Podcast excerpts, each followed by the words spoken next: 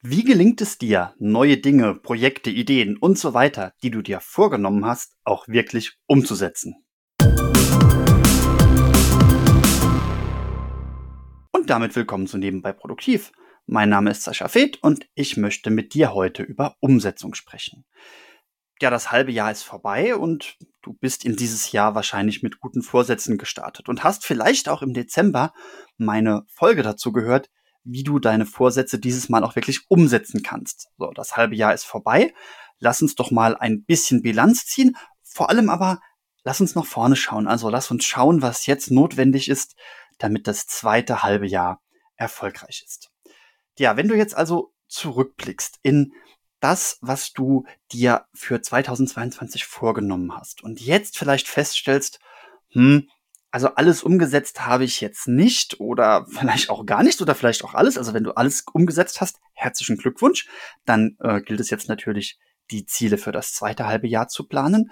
Wenn du manches umgesetzt hast, dann lade ich dich einmal zu überprüfen, ob die Dinge, die du nicht umgesetzt hast, ob, warum's, äh, warum die nicht umgesetzt sind. Also vielleicht bist du einfach nicht dazu gekommen. Vielleicht haben sich deine Ziele aber auch verändert. Und auch das ist zulässig, dass Ziele oder Visionen, die du hast, sich verändern, dass Dinge, die dir im Dezember noch bedeutsam erschienen, so dass du es im Januar als Vorsatz hattest, dass die jetzt plötzlich ein halbes Jahr später gar nicht mehr so wichtig sind. Also mir geht das oft so, dass Dinge, die ich im Affekt für unglaublich wichtig beurteile, mit ein bisschen Abstand plötzlich gar nicht mehr so wichtig sind. Also jetzt nehmen wir aber doch mal an, dass du etwas hast, was dir wirklich wichtig ist, wo du also sagst, das möchtest du voranbringen.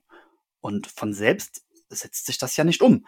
Äh, du sitzt ja aber auch nicht da und drehst Däumchen. Das heißt, du hast jetzt ein Ziel und es ist nicht so, dass dir die Zeit und die Energie und das was auch immer, das fällt dir ja nicht in den Schoß, ja, äh, um an diesem Ziel zu arbeiten. Und gleichzeitig ist es so, dass es dann halt nicht vorangeht, wenn du nichts machst. Also, wie gelingt uns die Umsetzung, wenn uns etwas wichtig ist, wir uns aber die Zeit doch dafür irgendwo stehlen müssten, wenn der Tag eigentlich eine 25. Stunde bräuchte? Und dazu will ich mit dir heute drei Dinge sicherstellen. Nummer eins: Die Idee muss reifen können.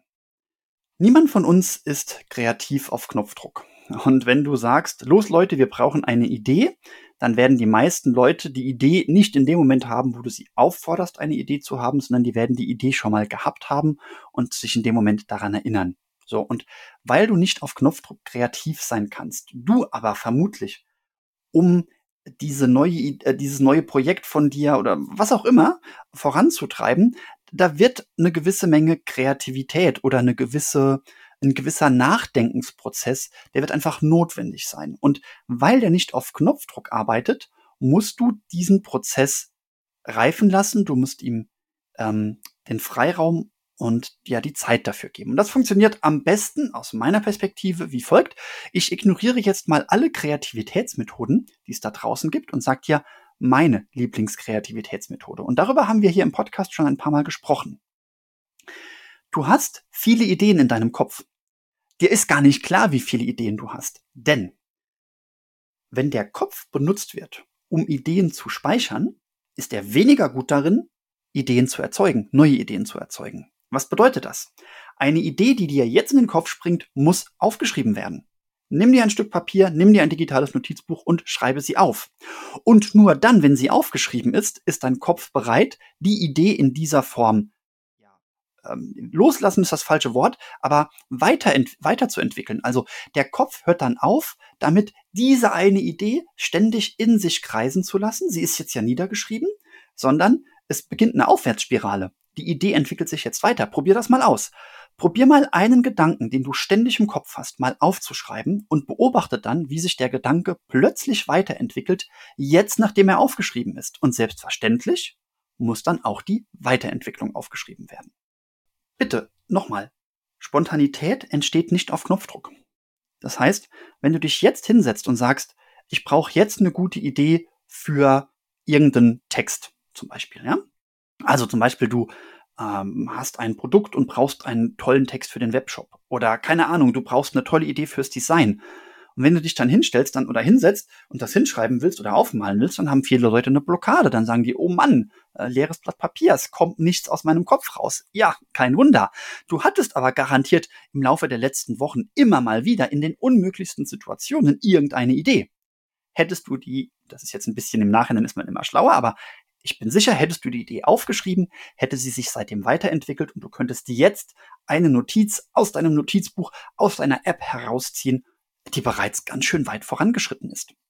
Und ich habe ganz am Anfang gesagt, ähm, der Tag bräuchte 25 Stunden. Das ist aber eine große Lüge. Also, wenn der Tag 25 Stunden hätte, würden die meisten Menschen relativ schnell nach einer 26. fragen. Also eine Stunde mehr ist nicht die Lösung. Und zu dem Thema Kreativität, ähm, mal abgesehen von allen sinnvollen oder gesundheitlichen Vorteilen, die mehr Schlaf bietet, ich wette mit dir, wenn du statt spät am Abend noch über irgendwas zu grübeln, den letzten Gedanken aufschreibst und dann lieber eine halbe Stunde früher zu Bett gehst, dass du dann am nächsten Morgen feststellst, dass du in diesem Thema sehr viel weitergekommen bist, als hättest du noch eine halbe Stunde wach darüber gegrübelt. Also, Ideen müssen reifen. Das ist, glaube ich, jetzt rübergekommen. Ideen werden aufgeschrieben, Erweiterungen zu Ideen werden aufgeschrieben.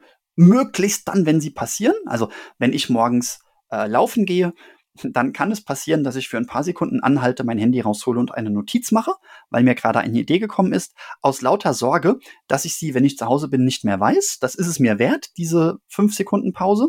Und manchmal komme ich von, wenn es auch nur eine halbe Stunde laufen ist, ja, komme ich zurück und habe drei Notizen mit drei neuen Ideen für drei Podcast-Folgen. Gut, möchte ich also nicht vermissen.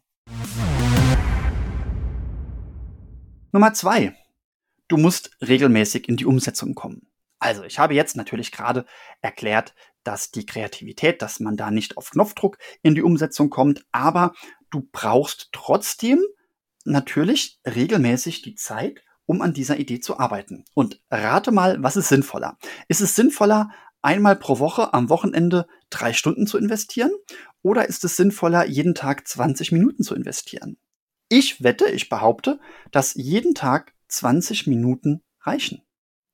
Das heißt, du brauchst ein, eine Art Ritual oder einen Blocker im Kalender. Und jetzt kommt es darauf an, äh, wie du drauf bist. Also, bist du sehr, sehr förmlich, dann musst du dir vielleicht tatsächlich im Kalender aktiv die Zeit reservieren. Und da musst du keine riesen Brötchen backen. Es reicht, wenn du dir am Anfang täglich 15 bis 30 Minuten reservierst. Wenn du das aber wirklich jeden Tag tust, wirst du in zwei Wochen erstaunt sein, was du geleistet hast. Aber Achtung, wieder zurück zu Tipp 1. Dann darf es natürlich nicht so sein, dass du die 15 Minuten beginnst, die du dir heute für dein Projekt vorgenommen hast und dann sagst, was ist die Aufgabe? Ach ja, die Aufgabe war überlegen, nachdenken. Nein, das Überlegen, nachdenken, das muss nebenbei passiert sein. Also jetzt ist Zeit für Umsetzung. Und nochmal, das kann also sein, dass du äh, das im Kalender blockierst. Es kann sein, dass du es an ein anderes Ritual knüpfst. Möglicherweise hast du schon sowas wie ein Morgenritual. Wenn du keins hast, aus meiner Perspektive brauchst du nicht unbedingt eins, aber viele Menschen haben ein Morgenritual. Das ist verbunden mit keine Ahnung was. Also es gibt Leute, die trainieren einfach nur, es gibt Leute, die führen ein, Entschuldigung, da habe ich eine Benachrichtigung nicht stumm geschaltet. es gibt Leute, die führen ein Dankbarkeitstagebuch und es gibt Leute, die keine Ahnung was machen. Und da könnte man ja auch eine Viertelstunde dranhängen. Also bei den meisten Menschen würde das irgendwie funktionieren. Weißt du, und wenn es nur die Viertelstunde ist, wo du äh, normalerweise mit der Kaffeetasse am Küchentisch sitzen würdest, dann sitzt du jetzt eben mit der Kaffeetasse am Schreibtisch.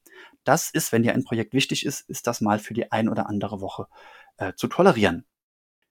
Äh, natürlich musst du dann auch ein bisschen darauf achten, wann du Energie hast. Also es kann sein, dass der Vormittag die richtige Zeit ist, es kann sein, dass der Nachmittag die richtige Zeit ist und es kann sein, dass der späte Abend die richtige Zeit ist. Aber nochmal, es muss einmal am Tag die richtige Zeit geben, entweder verbunden mit einem Ritual, geblockt im Kalender. Das sind die beiden Sachen, die für die meisten Menschen sehr gut funktionieren. Nummer drei. Ja, der nächste Schritt muss feststehen.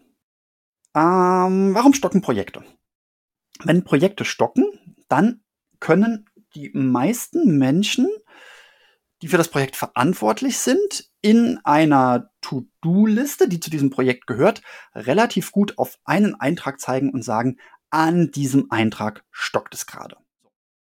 Und warum stockt es an diesem Eintrag? Wenn man dann genauer in die, äh, in die Ursachensuche geht, dann findet man eine von zwei Ursachen. Die sind so ein bisschen verwandt. Ich sage dir aber erstmal eine Ursache, die man nicht findet. Häufig wird gesagt, wenn eine Aufgabe zu groß ist, mach sie doch kleiner. Hm, naja, also Beispiel, die nächste Aufgabe ist, äh, Buchschreiben. Natürlich ist Buchschreiben zu groß. Natürlich muss Buchschreiben kleiner gemacht werden. Das passt ja auch zu äh, meinem Tipp Nummer zwei, wo ich gesagt habe, dass du regelmäßig kleine Aufgabenblöcke brauchst. Und übrigens, Nummer zwei wird jetzt durch das, was ich dir gleich erzähle, überhaupt erst so richtig vervollständigt. Es ist also nicht so sehr das Herunterbrechen in kleine Teilaufgaben, weil manche Dinge sind relativ klein. Also ich habe mh, hm, Lass mich mal gucken, welches, welches. Äh, ah, genau, ich habe ein ganz einfaches Beispiel. Ich wollte die vielen tollen Bewertungen, die ich auf Proven Expert bekommen habe, die wollte ich auf Instagram posten. Diese Aufgabe steht schon relativ lange in meiner To-Do-Liste. Gut, das ist jetzt keine wichtige Aufgabe, deswegen habe ich sie immer weiter vorangeschoben. Aber nehmen wir mal an, das wäre jetzt ein Projekt, was genau an dieser Aufgabe stockt und ich merke, dass ich den dritten Tag in Folge nichts auf Instagram gepostet habe oder diese eine Sache nicht auf Instagram gepostet habe. Ja, warum denn eigentlich nicht? Das ist doch jetzt keine große Sache. Das dauert doch keine halbe Stunde, diesen Instagram-Post zu machen. Jetzt überlege ich, ja, warum? Ach so, ja, hm, weil ich eigentlich erst die Screenshots machen müsste. So, und jetzt haben wir nämlich den nächsten Schritt. Also die Bewertungen auf Instagram zu posten, ist eine kleine Sache. Das jetzt noch weiter aufzudröseln, lohnt sich eigentlich gar nicht. Ich könnte in einer Viertelstunde, könnte ich alle Posts ähm, in einer entsprechenden Software terminieren. Aber der nächste Schritt, der nächste Schritt ist, die Screenshots zu machen, die Screenshots abzuspeichern. Und die Screenshots, die mache ich nicht am Handy, die muss ich auf dem Rechner machen, damit es ordentlich quadratisch schön aussieht und so weiter und so weiter und so weiter. Das heißt, das war eine vermeintlich kleine Aufgabe, wo ganz klar ist, wie das Ergebnis aussieht, aber trotzdem war der nächste Schritt irgendwie versteckt. Und übrigens, der nächste Schritt ist sehr oft versteckt. Ich gebe dir noch ein Beispiel. Äh, auf unserer, auf unserer Ablage liegt ein Flyer, dass äh, im Herbst ein Dorfflohmarkt gemacht wird und wo alle mitmachen können. Jetzt gibt's natürlich diese Aufgabe. Äh, ja, genau. Was ist denn eigentlich die Aufgabe? Zunächst mal ist das nur ein Flyer. Das ist nur ein Flyer. Dorfflohmarkt. Wer will mitmachen, der meldet sich bitte bis dann und dann an. Was ist denn der nächste Schritt zu dieser Aufgabe? Ist der nächste Schritt, sich da anzumelden? Eigentlich nicht. Also möglicherweise ist das für dich der nächste Schritt in einer ganz bestimmten Situation, aber in meiner konkreten Situation ist der nächste Schritt eigentlich ein ganz anderer.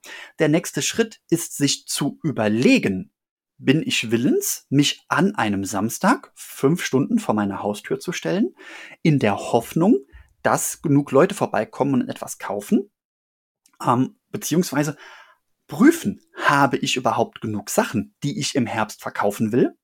Beziehungsweise ist es okay für mich, dass die bis im Herbst hier rumliegen? Beziehungsweise habe ich an diesem Samstag überhaupt Zeit? Beziehungsweise ich sollte vielleicht mal mit meiner Frau und Kinder sprechen, ob ich deren Rückendeckung habe und die mich bei diesem Flohmarkt unterstützen, ob die sich mit dazustellen. Denn werde vielleicht keine fünf Stunden am Stück da vor der Haustür stehen. So, und das ist der nächste Schritt. Das heißt, das sind Entscheidungen, die noch ungetroffen sind. Die Aufgabe, sich zum Flohmarkt anzumelden, das wäre eine ganz leichte, aber ich weiß ja unterbewusst, dass ich die Entscheidungen noch gar nicht getroffen habe.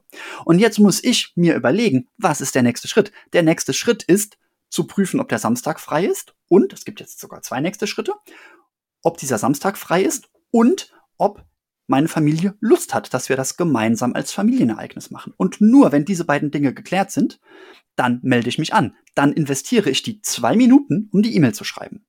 Und überprüfe doch jetzt mal deine stockenden Projekte. Und ich wette, ich wette, ich wette, dass du ganz viele vermeintlich kleine, einfache, klar umrissene Aufgaben findest, die du trotzdem nicht gemacht hast, weil es einen versteckten nächsten Schritt gab, weil es einen, genauer gesagt, einen versteckten vorherigen Schritt gab. Und dieser vorherige Schritt, der hat normalerweise mit Entscheidungen zu tun. Und wenn du diesen nächsten Schritt rausarbeitest, dann hast du auch etwas, was du ohne Hürde machen kannst. Denn nochmal, dieser blöde Flyer, das ist eine Hürde, der liegt da und ich denke, oh, muss ich mir noch was überlegen, muss ich noch entscheiden und so weiter. Aber der nächste Schritt, in den Kalender schauen, gucken, ob ich da überhaupt Zeit habe geht sofort. Der nächste Schritt, ähm, am nächsten gemeinsam Kaffee trinken oder beim Abendessen fragen, Frau, Familie, habt ihr Lust, sollen wir da mitmachen? Ich habe schon geguckt, der Termin wäre frei. Da gibt's keine Hürde. Das geht sofort. So, und deswegen reichen diese 15 bis 20 Minuten. Das heißt, wenn du also Ideen, Strukt also wir fassen zusammen, erstmal äh, kurzer Sound bitte. Dankeschön. Fassen wir zusammen. Wenn du deinen Ideen Zeit gibst zu reifen, die Ideen reifen lässt, wenn du regelmäßig überprüfst, warum stockt das Projekt und wo ist eine versteckte Entscheidung, ein versteckter nächster Schritt, der mir gerade, ähm, der es mir gerade schwer macht, äh, oder der, der gerade dafür sorgt, dass es nicht weitergeht, den zu identifizieren und diesen nächsten Schritt dann zu gehen, dann wirst du feststellen, dass dir wenige Minuten am Tag reichen, um signifikante Fortschritte zu machen. Denn in diesen Minuten, wenn du dann am Tag diese 15 bis 30 Minuten Zeit hast, dann sitzt du nicht mehr vor einem leeren Blatt Papier und vor einer Aufgabe, vor der sich alles sträubt, die Aufgabe zu erledigen, sondern dann sitzt du da mit Ideen und aus dem Weg geräumten Hindernissen und du kannst vorangehen. Probier es aus, das wirkt Wunder. So, Entscheidungen sind jetzt heute mehrfach gefallen. Und das ist eine gute Überleitung. In der nächsten Podcast-Folge werden wir deshalb nämlich über Entscheidungen sprechen. Genauer gesagt über wichtige, schlimme, zu vermeidende Denkfehler, die dich davon abhalten, gute Entscheidungen zu treffen oder Entscheidungen überhaupt zu treffen. Und jetzt noch eine letzte Sache. Wenn du jetzt also so ein Projekt hast, das du gerne umsetzen würdest und jemanden brauchst, der dich da so ein bisschen unterstützt oder jemanden für Verbindlichkeiten brauchst, der also das überprüft, dir auf die Finger klopft, dann geh jetzt auf www.sascha-fed.de, äh, sicher dir doch einfach mal ein kostenfreies Kennenlerngespräch. Wir reden ein paar Minuten und dann präsentiere ich dir, wenn du möchtest, eine Strategie, wie ich das Ganze umsetzen würde. Und dann entscheidest du, ob du die Strategie alleine oder mit mir umsetzen willst. Such dir dazu einfach einen Termin aus. Der Link ist in den Show Notes und damit danke ich dir, dass du mir zugehört hast und wünsche dir für die nächsten Tage, bis wir uns das nächste Mal hören, eine erfolgreiche Umsetzung.